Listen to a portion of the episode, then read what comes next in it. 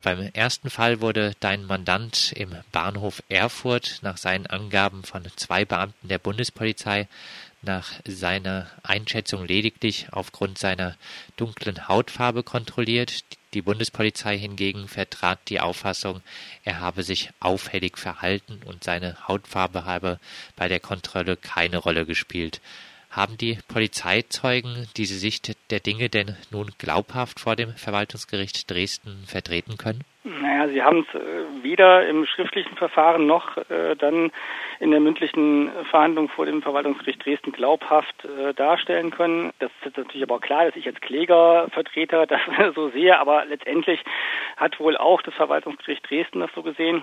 Man muss vielleicht erstmal erklären, wir haben es häufiger damit zu tun, dass wir Beweislastschwierigkeiten haben, also dass wir als Klägerinnen und Kläger beweisen müssen, dass es diese Diskriminierung wegen der Hautfarbe gegeben hat, weil man ja quasi im Rahmen von Beweisen nicht in den Kopf von den Polizeibeamten gucken kann. Man hat halt nur die Anhaltspunkte, nämlich dass zum Beispiel nur die Person mit schwarzer Hautfarbe im Zug kontrolliert worden ist und niemand anders, was ja schon ein Indiz oder eigentlich schon der Nachweis dafür ist, dass es hier ausschließlich um Kontrollen anhand der Hautfarbe geht.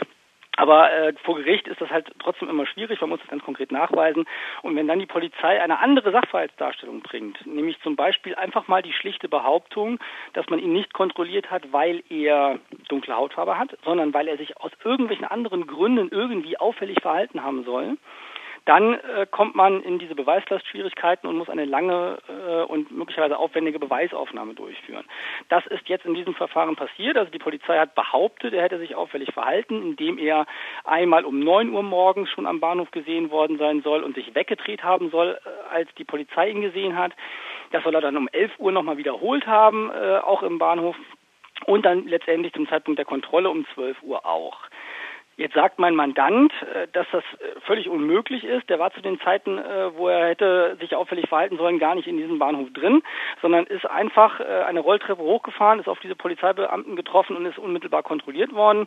Also insofern völlig widerstreitende Sachverhaltsdarstellungen. Und das war dann halt Gegenstand dieser Beweisaufnahme. Und da ist das Besondere passiert, dass die Polizeibeamten eingeräumt haben, sich hinsichtlich dieser Beweisaufnahme abgesprochen zu haben. Also es gab äh, offensichtlich Vorbereitungstreffen dieser beiden Polizeibeamten, einer aus Bayreuth, äh, einer, glaube ich, aus Erfurt selbst, die äh, zur Bundespolizeidirektion nach Pirna zitiert worden sind, die da zuständig ist für dieses Verfahren und die dann dort in Vorbereitung zu diesem ähm, Verfahren sich getroffen haben und über den Fall und über ihre Zeugenaussagen gesprochen haben. Eine systematische Vorbereitung mit einem Justiziar der Bundespolizei auf den Prozess und Absprachen der Polizeizeugen. Wie bewertest du dieses Vorgehen? Ob das tatsächlich eine systematische Absprache war, mag ich jetzt erstmal nicht beurteilen. Es ist in der Tat naheliegend, dass genau das erfolgt ist. Äh, jedenfalls ist der Polizeibeamte, der das bekundet hat, dass es diese Gespräche gegeben hat, danach sehr wortkarg geworden, als äh, das Gericht sehr intensiv nachgefragt hat, was denn nun eigentlich Inhalt äh, dieses Gesprächs gewesen sein soll. Er hat dann wohl bemerkt, dass er da gerade äh, ein ziemliches Problem geschaffen hat und ähm, etwas eingeräumt hat, was er aus taktischen Gründen vielleicht nicht hätte einräumen sollen, aber da war er dann halt so ehrlich. Deswegen ähm, wissen wir nicht, was konkret Inhalt dieses Gesprächs war, weil er dann halt äh, einfach nicht mehr viel dazu gesagt hat. Aber das äh, Verwaltungsgericht Dresden hat dann in der Tat äh, die Entscheidung getroffen, die Beweisaufnahme abzubrechen an dieser Stelle und äh, kundgegeben, dass unter diesen Umständen mit einem solchen Aussageverhalten und einem solchen Vorbereitungsverhalten äh, die Rechtmäßigkeit dieser Maßnahme nicht mehr wird festgestellt werden können. Also insofern äh, natürlich eine eindeutige Aussagesituation. Äh, die Polizei muss beweisen, dass ihre Maßnahme rechtmäßig war und wenn es dann um taktische, gegebenenfalls abgesprochene Aussagen geht, kann man damit natürlich nichts mehr beweisen. Im Gegenteil, das hat natürlich dann überhaupt keine Beweiskraft mehr, sondern ist ja eigentlich ein Skandal. Und das ist dann sozusagen auch meine Antwort auf die Bewertungsfrage. Das ist einer äh, Bundesbehörde, die an Recht und Gesetz gebunden ist, äh, nicht würdig. Und heißt aber in dem Fall, dass es jetzt für deinen Mandanten erstmal ganz gut aussieht. Ja, da möchte ich gleich einhaken. Das ist natürlich richtig. Wir werden dieses Klageverfahren gewinnen.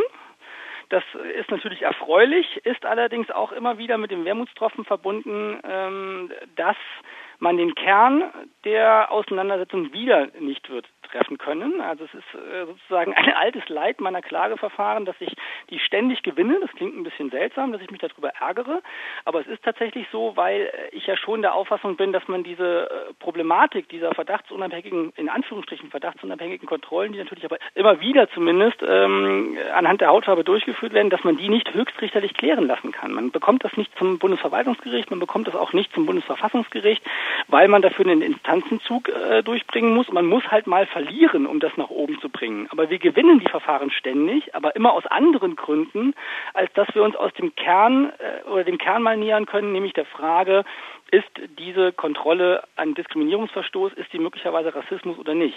Und hier werden wir uns wieder äh, sozusagen nicht mehr damit befassen können, weil aus formalen Gründen die Entscheidung ergehen wird, dass die Polizei keinen Beweis erbringen kann dafür, dass ihre Maßnahme rechtmäßig war, weil die Polizeiaussagen möglicherweise abgesprochen waren. Du machst noch auf einen weiteren Fall aufmerksam. Ein Student mit ebenfalls dunkler Hautfarbe wurde im Zug von Erfurt nach Würzburg kontrolliert. Auch hier klagt ihr, sei Racial Profiling erfolgt. Nach der Kontrolle wurde er von den Polizeibeamten wegen Beleidigung angezeigt. Er hatte die Kontrolle als rassistisch und ausländerfeindlich wohl bezeichnet.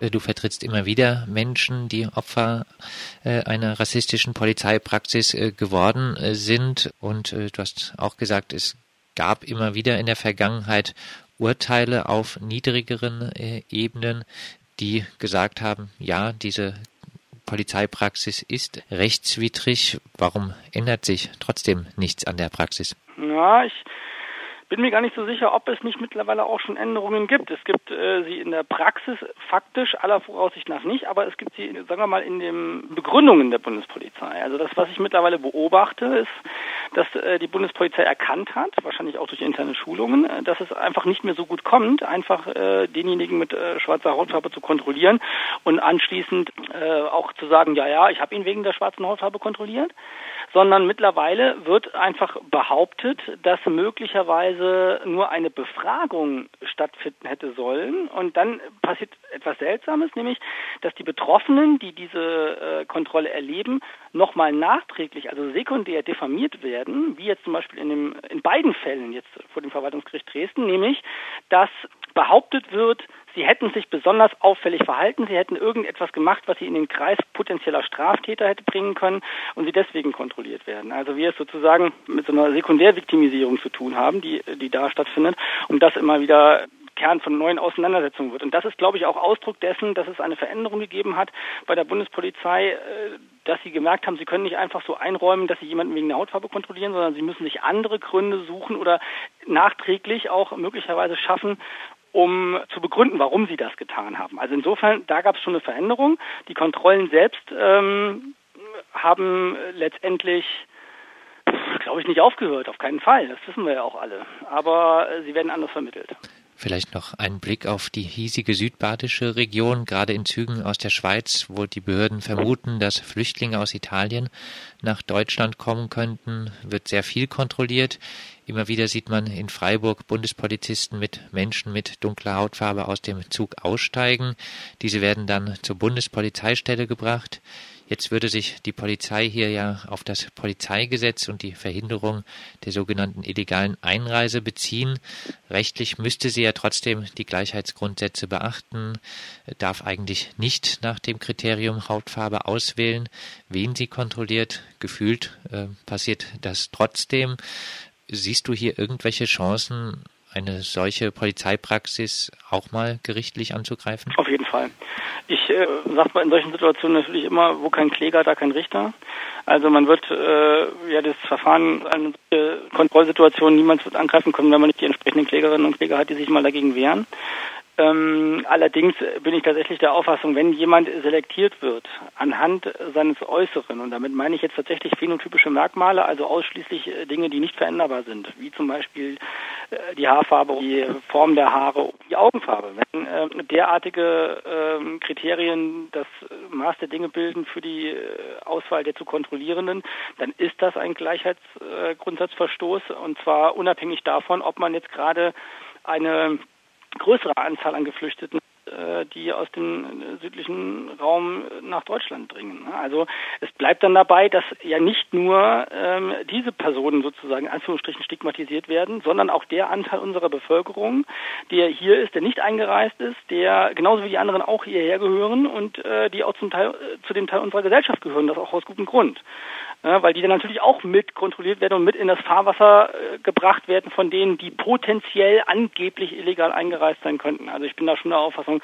dass man da dieselben Maßstäbe wird ansetzen müssen wie im gesamten restlichen Bundesgebiet natürlich auch. Vielleicht abschließend, es gab vor einiger Zeit sehr große Aufmerksamkeit für die von dir erstrittenen Urteile gegen Racial Profiling.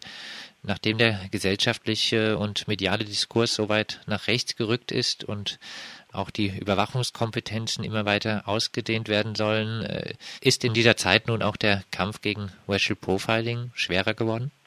An den gesetzlichen Grundlagen hat sich nichts geändert. Und ähm, ich bin schon auch der Auffassung, dass äh, eine Demokratie, äh, wie sie nun mal ist, in der wir leben, ähm, da entsprechend standhaft sein muss, was äh, die eigenen ähm, Grundsätze im, insbesondere im Rahmen von Grundrechtsschutz angeht. Und da spielt es für mich keine Rolle, ob ein, ein populistischer, rechtspopulistischer oder überhaupt ein sicherheitsorientierter Diskurs da im Augenblick gerade stattfindet. Also die Gesetze sind die gleichen und die Gerichte müssen sich auch weiterhin an den Gesetzen orientieren. Und äh, die Rechtsprechung des Europäischen Gerichtshofs ist auch immer noch weiterhin die gleiche. Insofern sehe ich da überhaupt keine Veränderung und werde auch weiterhin darauf dringen, dass diese Gesetze, wie sie nun mal sind, eingehalten werden. Sofern Gesetze entsprechend geändert werden, weil ein rechtspopulistischer Diskurs sich durchsetzen sollte, äh, dann äh, wird sicherlich der nächste Schritt sein, eine derartige Gesetzgebung zum Bundesverfassungsgericht und notfalls auch zum Europäischen Gerichtshof zu tragen. Aber soweit sind wir ja erstmal noch nicht. Soweit der Göttinger Rechtsanwalt Sven Adam. Mit ihm sprachen wir über aktuelle Verfahren gegen Racial Profiling.